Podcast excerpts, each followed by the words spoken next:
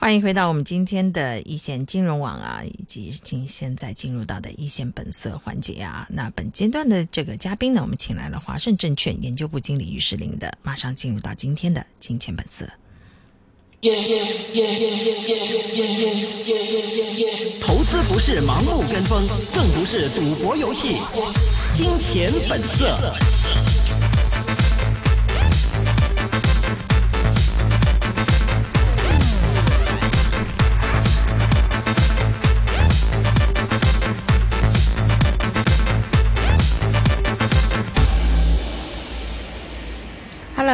欢迎回到今天的金钱本色。我们也是迎来了今天星期五啊，最后一位嘉宾跟我们一起来聊的华盛证券研究部经理于世林。Hello，Joe，你好。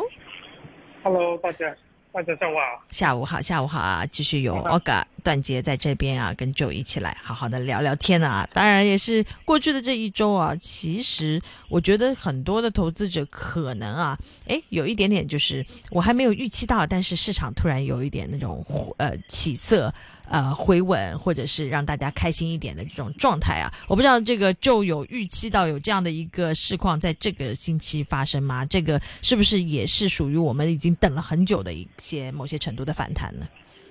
啊、对的，其实这个反弹大家都很期待，可是我觉得，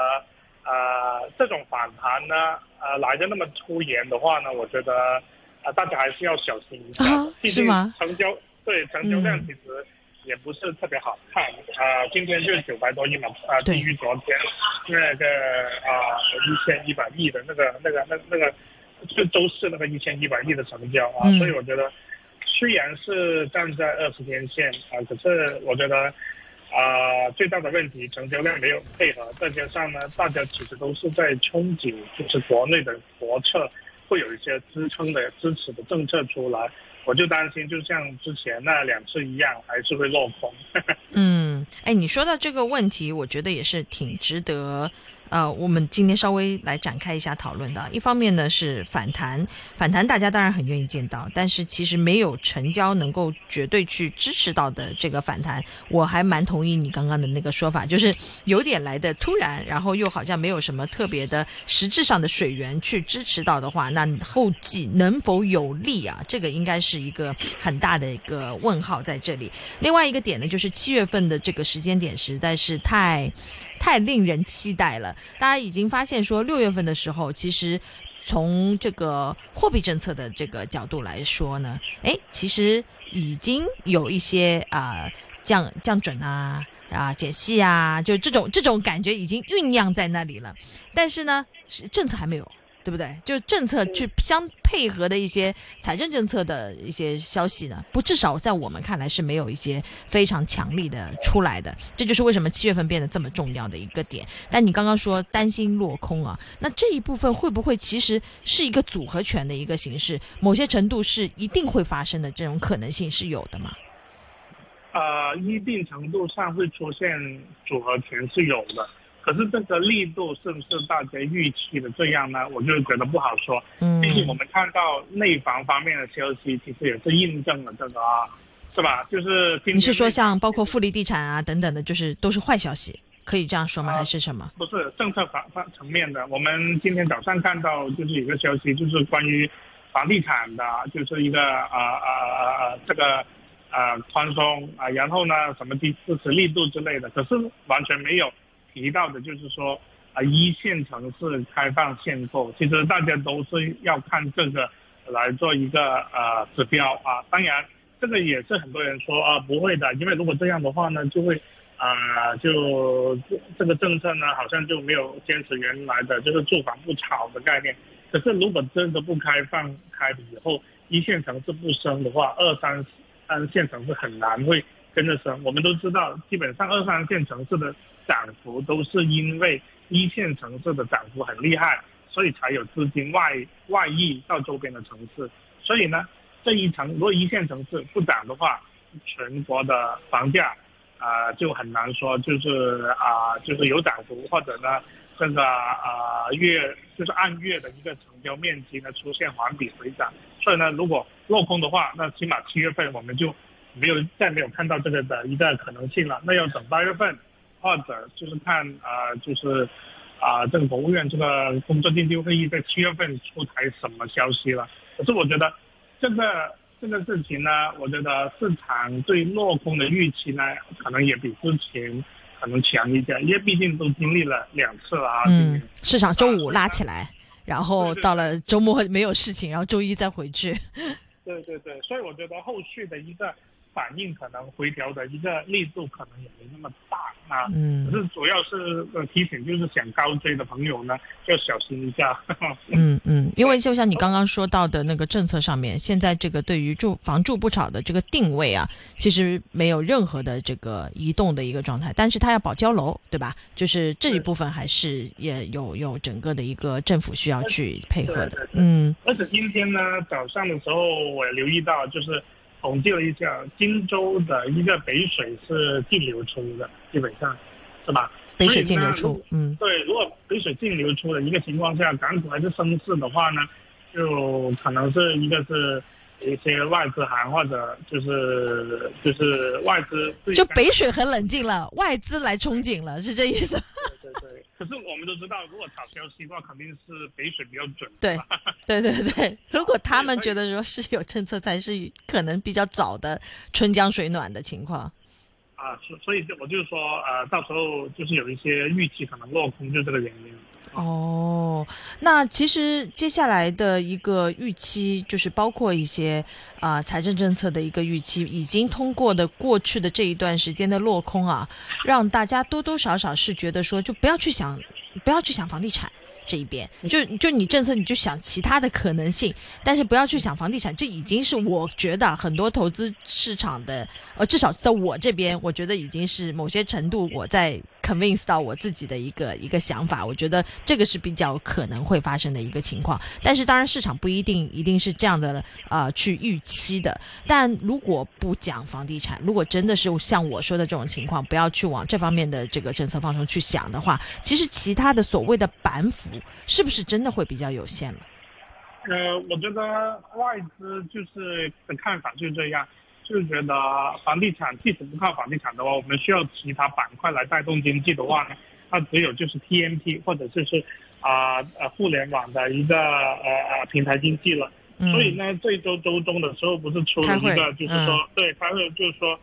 啊，这个呃，就是就是释放出支持平台经济的一个信号嘛，就是说他们又跟这谁谁谁合作了，就是到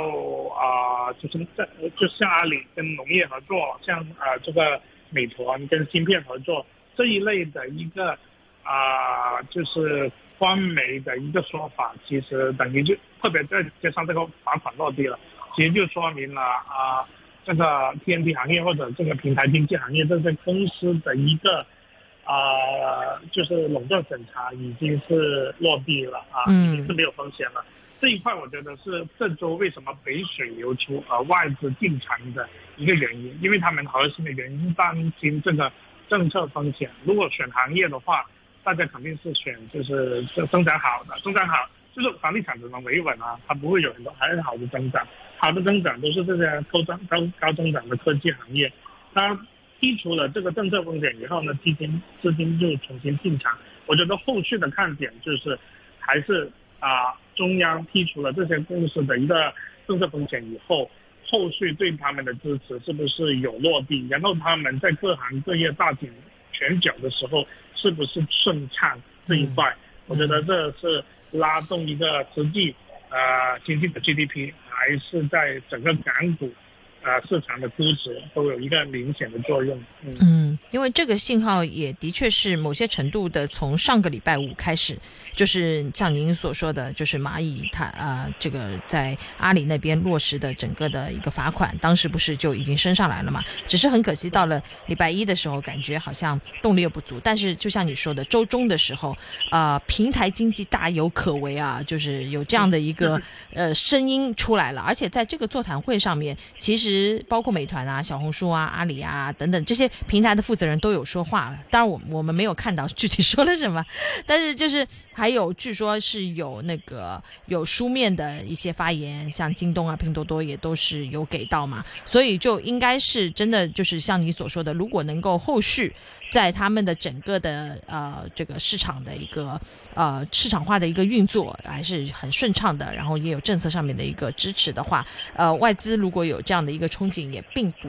意外。那你自己觉得说这个有可能是接下来港股可以去探讨的，在 TMT 这一呃这一类，尤其是啊、在说这个 ATM 相关的这种互联网的科技股份，有机会在估值上面真的进行一个重整吗？还是你其实态度是更谨慎的？呃，我觉得呃，这个政策风险推出以后呢，啊、整个 TMT 行业啊，平台经济行业都会有一个估值修复，可是估值修复的幅度呢，大与小呢，就要看他们半年报的业绩了啊，就很快我们就可以看到它半年报的数据，啊、它需要一些引证吧，啊，这第一就是啊、就是看跟预期的一个差别。如果啊、它是好于预期的，然后政策风险又剔除，大家就是觉得下半年的可能这个公司的或者这个行业的啊贝塔会好过市场啊的一个整体的一个成绩，所以呢资金会啊往这边进场啊，我觉得这是第一个情况。第二个情况呢，就是说嗯呃平台经济这一类公司呢，其实我们还要看它所在的赛道啊，因为我觉得。电商还是比较卷的啊，然后啊、电商这一块的话，啊，竞争啊，什么其他的啊，毛利啊，我觉得还是会受压。反而呢，我觉得还是在港股里面，还是腾讯跟啊快手这一类，就是啊，可能在广告 to B 业务做的啊比较好的，有一些新的增长点的公司呢，呃，可能更适合一些。嗯。嗯，那那就是我听起来是看淡电商业务吗？能能这样简单武断的来说？对对对，相对没那么看好。为什么呢？是因为消费整体的一个消费的一个因素牵制住这一部分吗？啊，对，第一就是这个消费是滞后的啊，我们呃看到的数据都会是一些不好的数据，所以起码在这一块已经压制了这个短期的一个炒作或者一个短期的升幅，是吧？所以这是第一个。第二个呢，就本身电商行业呢，大家今年都大力推优惠啊，这个优惠推了以后呢，啊，其实这个毛利应该还是会下跌的啊。然后第三个呢，就是说，啊，电商平台呢现在都是几个大的在竞争啊，然后竞争过程中呢，其实也不存在谁是哪些业务，就是不能说是，呃，京东是三 C 业务比较强，谁是哪些业务比较强，大家都是混战的一个情况。呃，接下来就要看啊、就是物流成本啊，啊、还是就是啊、运营啊、仓库啊这一类谁做的比较好？因为大家可以留意一下，过去这一年多来，其实物流的费用涨了很多，可能啊、电商那边的一个呃成本啊，或者电商那边的毛利受压，可能在这个情况下呢，他就把真实的成本呢分摊到真实的物流上面去，所以从这一块来看呢，整体的一个垂直啊，就是垂直，就是电商行业垂直的竞争力，垂直行业的竞争力呢还是很重要的。啊，所以呢，呃，这一块电商来说，我觉得京东可能是比较好的一个标的啊，因为新装上阵，而且呢，啊、就是刘强东也重新回到在管理团队，再加上他物流这一块自建物流，对，在这一块呢是比较强的啊，所以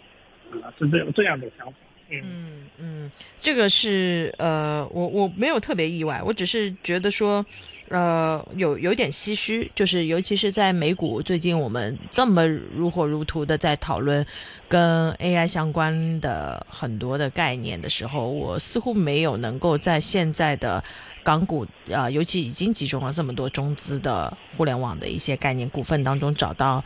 嗯，百度算吧，但是就是你要看到像这种美股这种整个的大范围的在炒 AI 的这种气氛，我觉得港股这边没有，然后就就觉得说好像像是完全像是失落了一个很重要的一个题材一样的那种状态。那有机会，他们的很多的一个价值的重估，其实跟这个概念的一个带来的憧憬是有关的嘛。那港股这一部分会有这样的一个机会能捕捉到吗？啊、我觉得以后是有的，可是暂时呢，我们我觉得限制还有几个因素吧。本身，啊、本身我觉得就是算法模型模型这个不是一个问题，主要就是说他们怎么样去自建，就是中国的公司怎么去自建自己的一个啊算力中心啊，特别是基建这一块啊，这个芯片其实已经限制了，所以呢，天然的它在发展这一块会遇到瓶颈啊，所以只能够从一些啊 ChatGPT 这一块在软件这一块去做突破。然后这一块如果要做突破的话呢，其实落地的场景呢，其实并不容易的，